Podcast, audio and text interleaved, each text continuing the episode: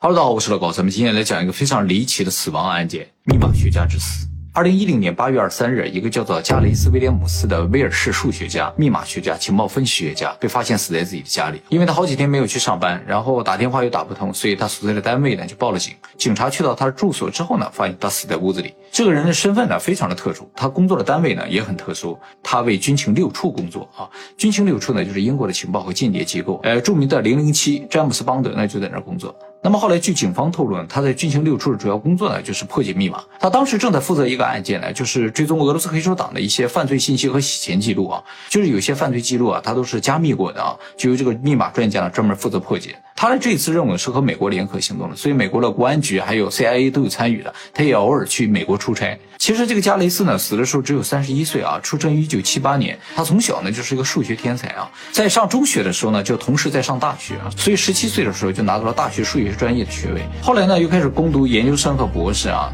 在二十一岁的时候就拿到了曼彻斯特大学计算科学的博士学位。这个时候呢，他就被英国政府的情报机构盯上了啊，呃，就准备吸纳这个人。于是英国政府呢就出钱让他去剑桥进行。深造啊，结果深造了一半，英国政府就说你不用深造了，直接来我们政府工作吧。所以二十三岁的时候就加入政府呢，开始进行这种信息方面的分析工作，就是这样一个天才啊，也是英国情报机构非常重要的一个人物。虽然他只有三十一岁，那么这个人的死状呢非常非常离奇啊，就是警察赶到的时候，发现人似乎不在屋子里，但是闻到了尸臭啊，整个屋子里非常臭。然后就在卧室里边有一个专门的浴室里，发现了一个红色的袋子啊，是一个旅行背包。这个旅行背包呢放在浴盆里边。浴盆里面没有水，臭味呢就是从这个背包里散发出来，而背包上呢上了锁啊，是锁住的，钥匙呢找不到，于是警方呢强行把这个背包打开了，发现加雷斯呢死在这个包里，他在里边的状态呢是全裸的啊，卷出身体，正正好好就塞在这个包里。后来经过法医检测，他没有外伤，体内也没有酒精，也没有兴奋剂或者任何毒品之类的东西，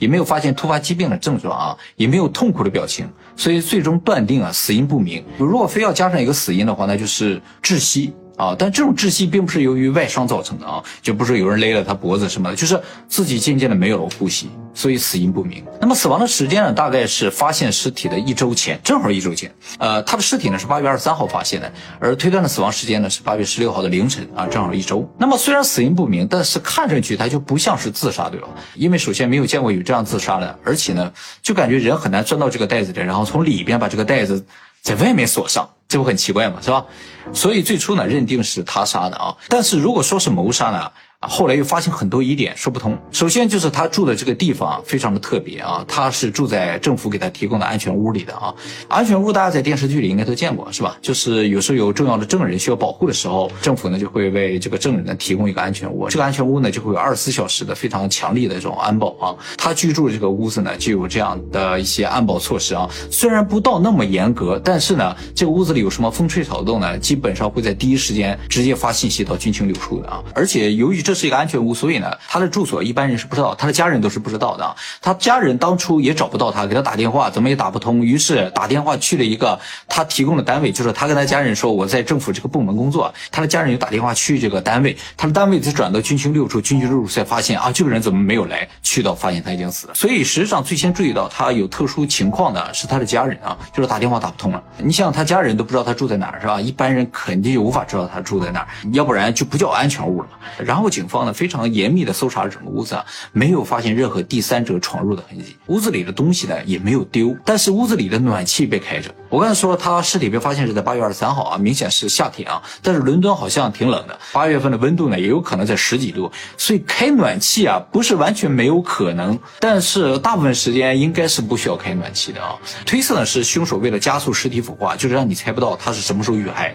所以呢才打开了暖气啊。最终法医呢是结合一些其他信息啊，比如说他。屋子里东西使用的时间呢，还有一些监控信息综合来判断，他是在八月十六号晚上死掉的啊。其实所有这个屋子里边最奇怪的就是发现这个尸袋的浴室啊，因为在整个浴室里边没有发现任何的指纹和脚印啊，也没有 DNA。就是整个浴室呢没有任何人体组织，比如说你正常情况下也会有个头发，或者你洗个澡，就包括他本人洗个澡也会有一点皮屑或什么，什么都没有，打扫的干干净净，就连装他尸体这个红色的旅行袋上面也没有任何指纹，就连锁上都没有。其实这个锁的钥匙呢，后来发现是在他尸体下面，也就是说在旅行袋里面的。那么屋子里面是有台电脑的，这个电脑后来被解密打开了啊，发现这个电脑的最后的活动记录呢是在八月十六号凌晨一点钟左右的时候，这也是判断是他死亡时间的一个重要参考，就是他最后访问了一个网站，这个网站呢是一个骑自行车的一个活动网站。这个加雷斯生前啊，一个非常大的爱好就是骑自行车，他平时除了研究数学之外呢，就偶尔骑骑自行车啊，所以他访问这样一个网站呢完全正常。但是不正常的是在电脑旁边有一个手机，这是他的手机，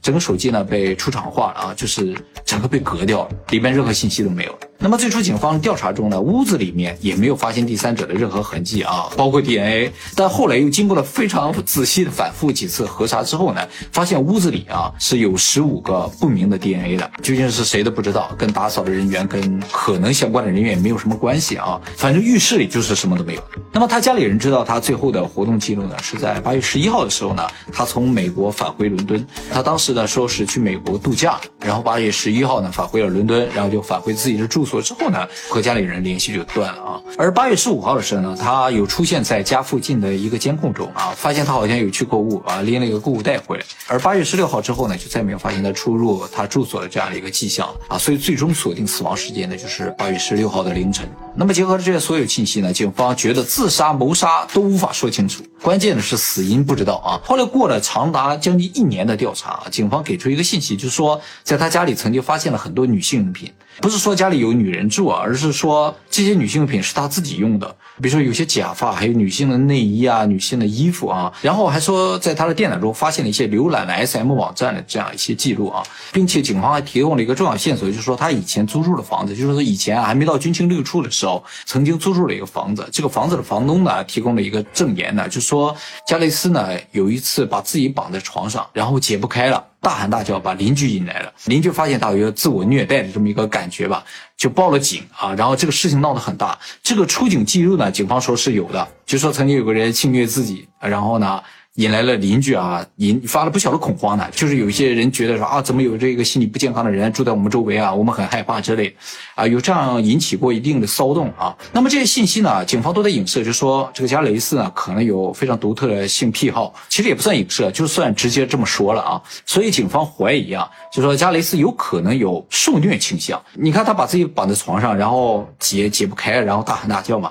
有没有可能就是他喜欢这种幽闭的环境？把自己塞到这个袋子里，然后把它锁在里面，然后享受这样的过程。结果呢，后来打不开了，然后就死在里面了。他可能想要挣脱的时候已经非常衰弱了啊，就是也喊不出来了。毕竟和躺在床上状态是不一样的啊。他在那个包里可能没有办法喊，就没有人发现，最终就酿成了这个惨剧。警方是有往这个方向推的啊。那么警方为了证明他这个推断是有可能的，于是找了两个头头专家啊，和他身材差不多的人，然后尝试了四百多次，想把自己锁在这个袋子里，把锁从外面锁上。啊，都没有成功啊！正常情况理解是不可能成功的，对不对？你这我这个手要伸出一点点，从外面锁上，然后手还能退回来，那还会有一个口儿，这很奇怪啊！所以警方最一开始这个推断啊，没有几个人相信的啊。但是后来突然蹦出来一个美国陆军的军官，说他可以做到啊。这个人呢和加雷斯的身材也差不多，哎，他真的做到了啊！他把自己从里面在外面锁上了。从里面在外面锁上了啊，于是警方说加雷斯呢应该是通过某一种独特的方法啊，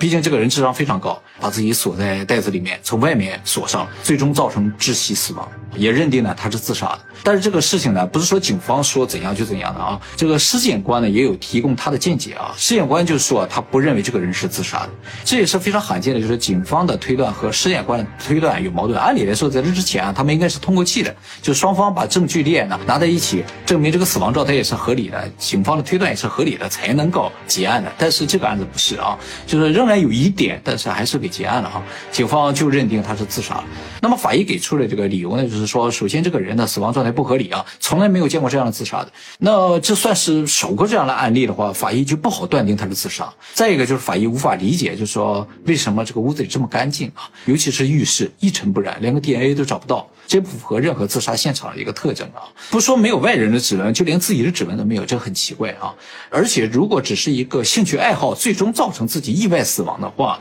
他也没有必要删手机嘛，是吧？为什么要进去之前先把手机删掉？很奇怪，这个手机里感觉好像有什么非常重要的信息。所以综合来看呢，我现场没有指纹，有删手机，有开暖气，整体感觉就非常专业啊，像是专业杀手所为。那么既然是专业杀手所为，让你理解为自杀也不难。不过这有一点矛盾，就是说，如果是专业想制造这种自杀场景的话，按理来说他应该会去制造一些更合理的情况，就是比如说浴室里面有他的指纹呐，有他的脚印呐，只是没有第三方就可以了。或者是专业的杀手呢，有考虑让这个人人间蒸发，把他装在袋子带走了。但是后来因为什么原因无法带走了，所以这个袋子就留下了啊，形成了这样一个非常不自然的一个情景。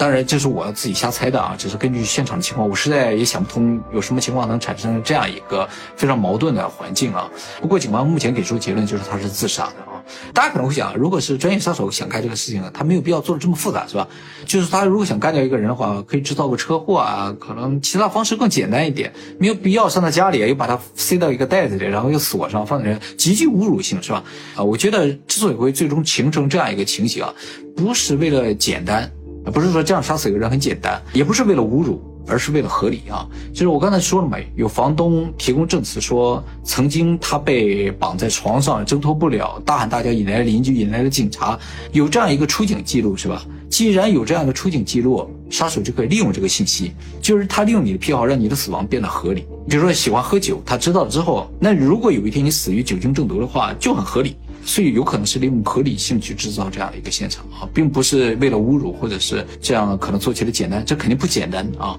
其实我觉得这个事件里最可疑的，倒也不是说这个环境是怎样的，这个有没有什么指纹 DNA 啊？最可疑的就是军情六处啊，因为作为英国最有名的这么一个情报机构啊，它里边所有的特工也好，工作人员都是在严密的监控之下。你想他去工作的话，都需要专门给他一个安全屋居住啊。而这个人一个礼拜没去上班，军情六处居然说他不知道。而是他的家人打电话去找到了之后，他说啊，这个人一个礼拜没上班，所以才第一次报了警，还是报了警啊。所以我觉得军情六处可能在第一时间知道他死亡了，但是没有处理，目的呢就是为了撇清和这个事情的关系啊。因为如果军情六处第一时间发现他的死亡的话，那这就属于工伤事件了，是吧？就是他在出任务的时候因为什么原因死亡的，军情六处就要负起这个责任。而军情六处不管的话，过一个礼拜他被发现，这属于私人事件，是吧？就是他的私人爱好造成他最终的一个死亡的话，军六处就完全不用负任何的责任啊。有可能是这样，也给人一种这样的感觉啊，就是军六处有在撇清关系的感觉啊。